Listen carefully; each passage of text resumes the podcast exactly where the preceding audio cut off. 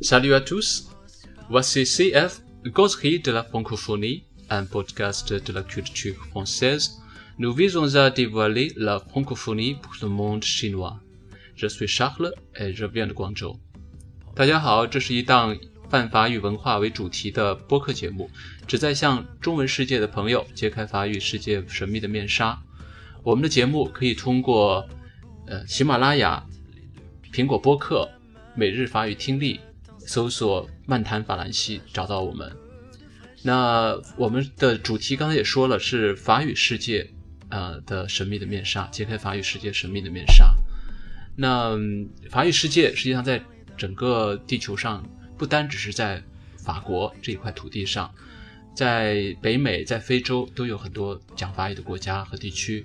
那今天我们的主题呢是，嗯，转移到了北美，一个非常。重要的一个法语区叫魁北克，呃，我们的嘉宾呢是来自蒙特利尔的一个小留学生，叫 Ciel。Bonjour tout le monde, je m'appelle Ciel, j'ai 16 ans, je suis une élève de secondaire 4 en Montréal. Très contente que je puisse venir pour cette émission. Hello everybody, I am Ciel. I am 16 years old. I am a secondary 4 student uh, from Montreal and it's an honor for me to come here for this interview. 大家好，我是谢，我十六岁，然后我现在是在蒙特利尔读中四。嗯，今天非常开心能够来到这个访谈节目。嗯，那我们每次在访谈嘉宾的时候，第一个问题总会要讲到跟法语的关系。 那 Ciel，你跟大家介绍一下你学习法语的一个经历吧。我是在一三年，在我小学刚毕业的时候，第一次接触法语。当时为什么去学法语？是因为当时我非常喜欢一位。法语专业的歌手，所以我就觉得哇，法语好酷啊！所以说我就觉得想去学一下。然后正式开始学还是一五年的夏天，当时是准备去蒙特利尔读书了。然后蒙特利尔因为是在魁北克省内，所以也算是一个法语城市，所以我应该也要多学一些法语。嗯，你是一五年去的蒙特利尔，那到现在已经两年的时间了，那。对于魁北克的城市，你除了去了蒙特利尔，还去过哪些地方呢？除了蒙特利尔，还去过魁北克城以及 Trois Rivières，其他的城市还没有去过。Trois Rivières 就是三河市，对吧？对，哦，这三个地方其实也是魁北克三个主要的城市了。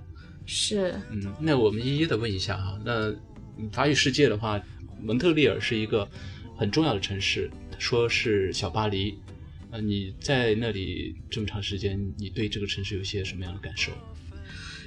蒙特利尔确实诚如其外号“小巴黎”，因为你在在市中心走过去，其实市中心有非常多那些法式的老建筑。但是蒙特利尔相对魁北克的其他部分，比如说 Quebec City、Trois Rivières 那些地方来说，魁北呃蒙特利尔换算是更加的 international 一点，就会更加的法语和英语平衡一些。说英语的人口比例会比在其他魁北克城市的。英语人口比例要多一些。嗯，那城市的建筑啊，以及整个文化特色有些什么特别的地方吗？就都是非常 fancy，因为在。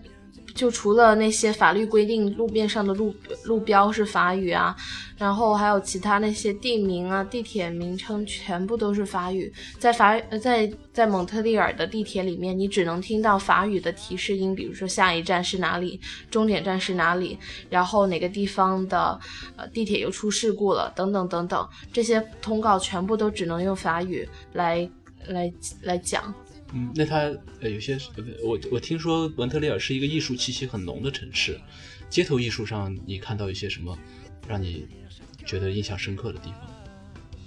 都说艺艺术家一般生活都是比较贫寒，所以这样的街头艺术家我其实有看到了不少，在蒙特利尔市中心，甚至是一些地铁站里面都能够听到一些卖力去演唱或者是去演奏的一些艺术家，他们的衣着并不华丽，但是能够听能够看得出来他们是非常的热爱艺术的。水准怎么样？水准。有些确实很不错，但是有些也就泛泛吧。嗯，如果一个人到蒙特利尔的市中心，他只会说英语，不会说法语，会不会遇到一些困难？如果你要问路，而且问的是一些商店小店里的店员，那可能会稍微有一点困难，因为那些店员他不是非常 educated，所以他的英语可能水平不是那么高。但是，一般在市中心问人的话，他们都能够用英语帮你解答。嗯，那你去那个魁北克市和三河市的时候，你觉得跟蒙特利尔除了语言上那边可能更法语化一点之外，其他的城市的特点上有些什么让你觉得深刻的地方？魁北克市是魁北克省的 capital city，就是那边的省会的感觉。然后省会的话，虽然说是省会，但是我觉得相比蒙特利尔那边反而不会那么的繁华。蒙特利尔可能还是给我的感觉会比嗯 Quebec City 要更繁华一些。Quebec City 的整体感觉会让我给会更严肃一些。然后 Trois-Rivières 的话是一个养老的绝佳地。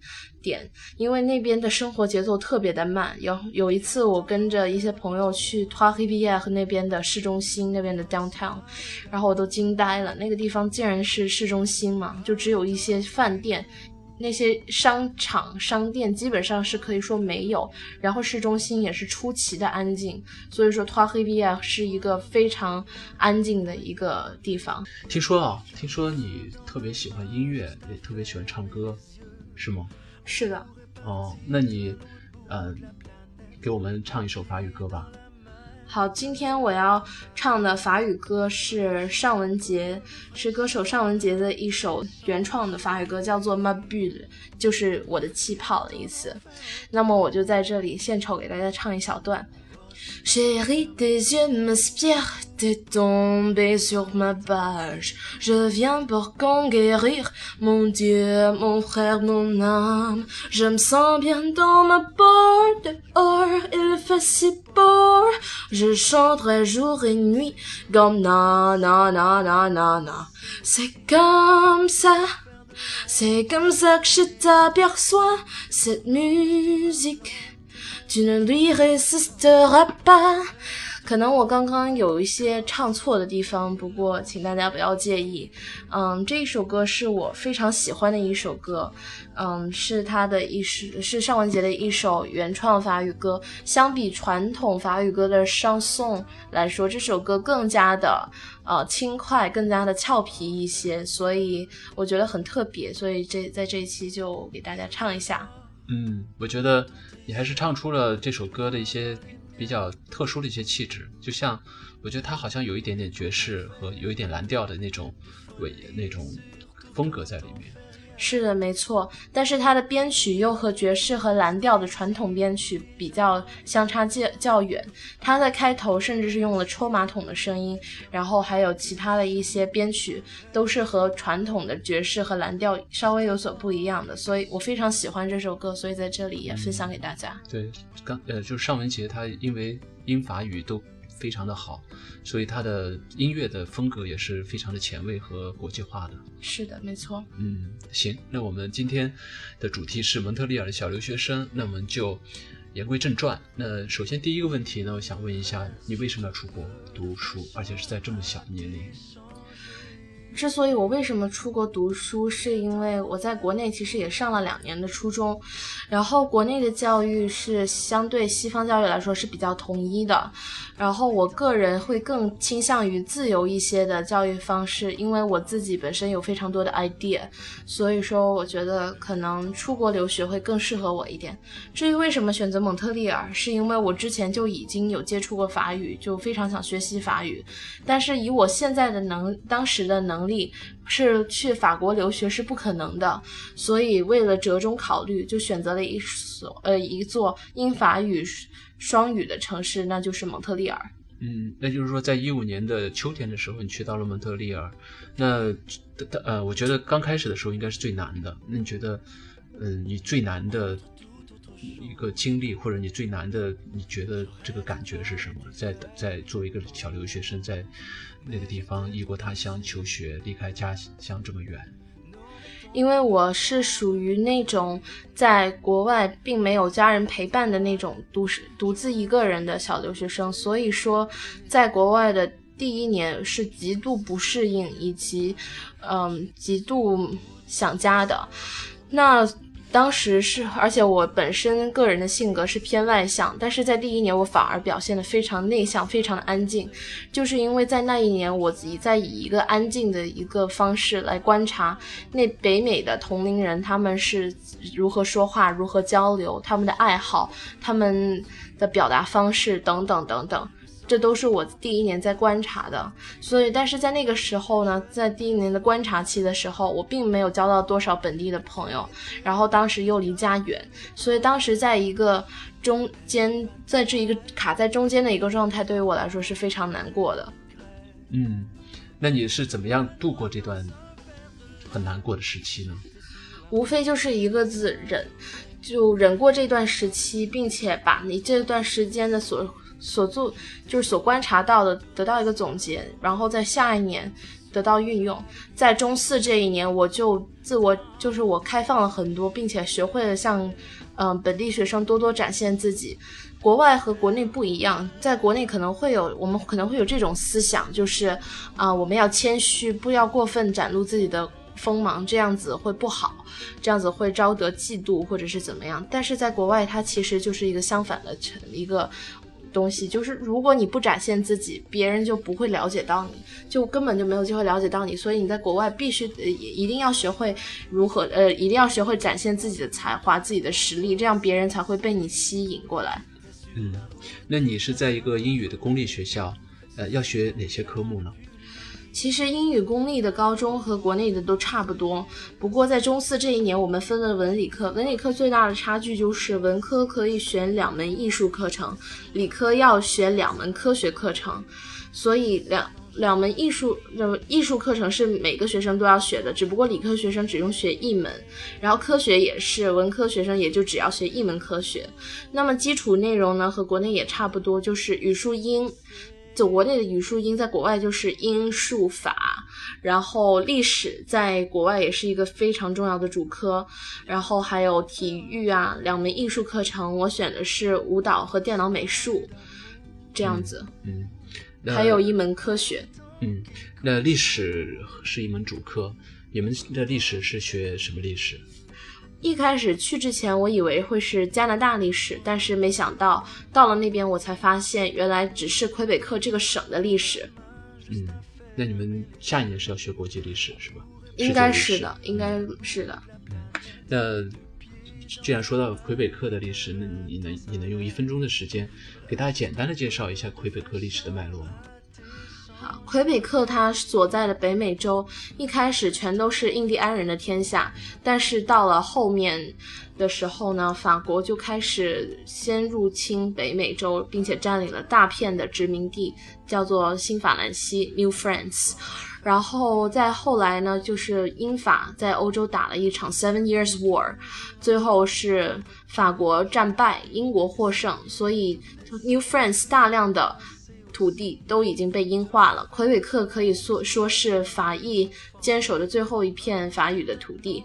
然后他们把它留下了之后呢，就后面就是魁北克就作为一个法语省来发展。然后学到了近代的话呢，嗯，魁北克的经济曾经会和北美洲所有其他的地区一样，经在一九二零年代到一九，在一九二零年代左右。经历过一次经济大萧条，魁北克也不例外。那后来，魁北克是靠二第二次世界大战时的战争经济，然后把自己的经济带动起来，并且能够持续发展。战争经济是什么呢？就是通过战争，就是二战的一些战争物必需品，比如说士兵的衣服、食物、枪枪弹药。等等等等这些物品，然后来将经靠来把经济带动起来。然后关于近现代的魁北克经济发展呢，就是魁北克有一些特色产业，其中一个的一个一个最著名，其中一个最著名的，就是魁北克的奶制品。嗯，然后到了现代，还有一些到了近现代，电影和动画产业也慢慢崛起，也有非常多的电影以及动画产业是在蒙特利尔制作完成的。好像那部法语的小王子的制作，对，法语的小王子的，呃，前期的手工动画制作是在蒙特利尔的一位工作室，呃，一个工作室来制作完成的。我之前有幸在学校的一个 workshop 里面见到了那位制作人。哦，那还是，呃，就是还是延续了他的艺术的一个这个特特色哈。是的，嗯，那另外一个就是在学校的老师教课方面是一个什么样的特点，有什么样的不同？学校的老师教课，在国内我们会需要是一个统一的答案，就是所有的东西都按照那个统一答案走。但在考试的话，你可能一不小心写错了一点点，就会遭到大幅扣分。但是在在国外的话，它会是一个相对自由的一个呃教学方式，它会鼓励大家会多多抒发自己的意见，只要你的意见不会是太不符合逻辑，就是太太脱离轨道的话，你的答案就是没错的，都是对的。嗯，那在呃英语课这块，它主要是学什么呢？英语课我们从三年级开始就有接触到莎士比亚，但并不是一整年，他一整年都会接触一些法语的一些经，呃，不是不是法语，是英语的一些经典的一些短短篇小说，然后以及莎士比亚。在中三的时候，我们学的是最经典的《Romeo and Juliet》，在中四的时候，我们学了《Othello》，就是奥赛罗，嗯，都是都是我们我们老师都是在以都。其实，在学莎士比亚的时候，就有点像国内学文言文的时候，因为莎士比亚的英语就是几百年前的英语，就有点像我们这边几百年前的文言文，所以我们也还是需要稍稍的翻译一下才能看得懂的。嗯，那你们呃，除了上课，平时课间啊或者课后啊，跟本国同学的这个交往怎么样？跟本国同学的交往，无非就是找到，呃，和和一些和一些同学找到一些相同的爱好，并且以他们所熟知的方式，以及用用英语用熟练的英语跟他们表达，其实就会很好的交到朋友，也会能够跟本国学生能有一个非常有趣的交谈。他们会在平时呃跟你说话的时候，哎，你的英语这块说的不对啊，或者是发音不对啊，或者是用词用的不对，他们会给你当面指出来吗？他们一般没有这么做过，因为我可能会是呃，我可能会稍微幸运一些，因为我的英语的底子并不算特别差，所以说我大应该也没有犯太多的错误。但是我的住家老师他就会在我平时讲话的时候，因为我跟他的相处时间最多，所以我的犯错的几率也就越大。当我犯错的时候，他都会指出我的语法错误，所以也会在一次一次的指错之中，啊，学习到更多。哦，对你住的是走读的学校，所以你必须要有一个寄宿家庭。寄宿家庭，对，住在寄宿家庭里。你的寄宿家庭是一个什么样的情况？我的寄宿家庭，我的寄宿妈妈是一个在学校的老师。你整个这个语言的提高跟他的这个关系也是非常密切的。是的，没错。就是你每天必须要跟他说英语。对，因为他也听不懂中文，也不会讲中文。嗯，但是就是说你遇到什么错误，他就会当面给你说出来，这个应该这么说。是。哦，所以这个是其实对你的帮助是很大的。是。嗯，对。那呃，两年以来你最大的变化和收获是什么？然后呃，之后你你会有什么样的计划？这两年以来，我最大的变化以及收获就是我在语言方面上的变化。嗯，我的语言先来拿英语来说，会变得更加地道。然后法语也是通过中四这一年的呃努力的学习，也是感对于法语的语感也提高了不少，理解能力等等等等。然后还有一点呢，就是我的思想和心态更加的开放，因为在国内我们更多的是以一个统一标准去看待事物，但是在国外我们呃国外可能在多元文化的这个环境下，我们有一个更加开放的开放的一个心态以及胸怀去看事情，嗯，这是一个我主要两年来的变化。嗯，那你以后的展望呢？计划呢？以后的展望就是还有，就我在我的高中生活还剩下一年，所以接下来一年我会好好学习，努力的选呃考上，并且能够选择到一所我自己最心仪的大学预科，然后完成两年的学习，然后努力完成两年学习，然后再选择一个一个非常自己非常中意的大学。嗯，好的。那我们今天节目最后呢，我们每位嘉宾都会要带来一首他自己喜欢的法语歌曲。那 Cielo，你给大家带来的是什么歌？其实这首歌呢，大家之前就听过了，就是我刚刚小唱的那一段《Ma b u l 它是就是一首非常轻快的，以和以往的商颂法式商颂不太一样的一首歌，所以希望大家能够喜欢。嗯，好的，呃，非常感谢大家收听我们第四期的漫谈法兰西节目。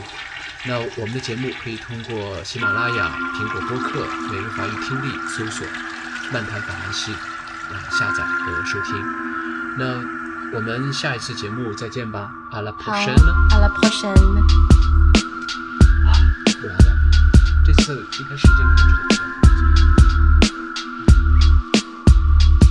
Chérie, tes yeux m'aspirent, t'es tombé sur ma page. Je viens pour conquérir mon Dieu, mon frère, mon âme. Je me sens bien dans ma peau, dehors il fait si beau. Je chanterai jour et nuit, C'est comme ça, c'est comme ça que je t'aperçois.